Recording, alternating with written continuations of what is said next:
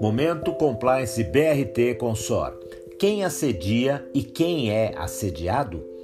Pode haver assédio sexual de homens contra mulheres, mulheres contra homens, homens contra homens, mulheres contra mulheres.